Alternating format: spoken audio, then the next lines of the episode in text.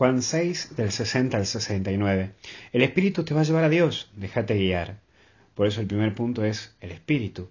Y es lo que hoy vos y yo tenemos que trabajar mucho. Y es la presencia del Espíritu Santo en tu vida y también en mi vida. Es dejar que el Espíritu Santo impregne en mi interior y hablar con el Santo Espíritu y pedir que me ilumine, que me guíe, que me sane. Déjate tocar por el Espíritu y deja que tu alma se meta en el Espíritu Santo y esto no es solo para los carismáticos o para la novena de Pentecostés. Nosotros los cristianos, los católicos, somos muchas veces que lo dejamos medio de lado al Santo Espíritu de Dios. Empezar a relacionarte con el Espíritu Santo y movete en Él y desde Él. Que sea el Espíritu Santo el que te mueva y te sane, te santifique y que te lleve. Pero para eso cree.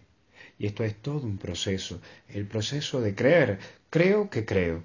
Pero no deje de creer, cree en algo, pero por favor cree, porque si no la vida se convierte en una cosa muy amargada, muy dura. Nosotros los católicos creemos en alguien. Te invito a que participes de esta creencia que nosotros tenemos. Creemos en alguien que está vivo, que es Jesús. Cree, porque quien cree a la misma vida la ve de una manera distinta, diferente y hasta gustosa y no pesado. Por último, solo a Dios que tu vida vaya a Dios por el hecho que es la única opción para verdaderamente vivir. No dejes de ir a Dios, yo te voy a fallar, todos te vamos a fallar, pero Dios nunca falla. No dejes de ir a Dios, es el único que no te va a fallar nunca en tu vida, porque hasta el cielo no paramos.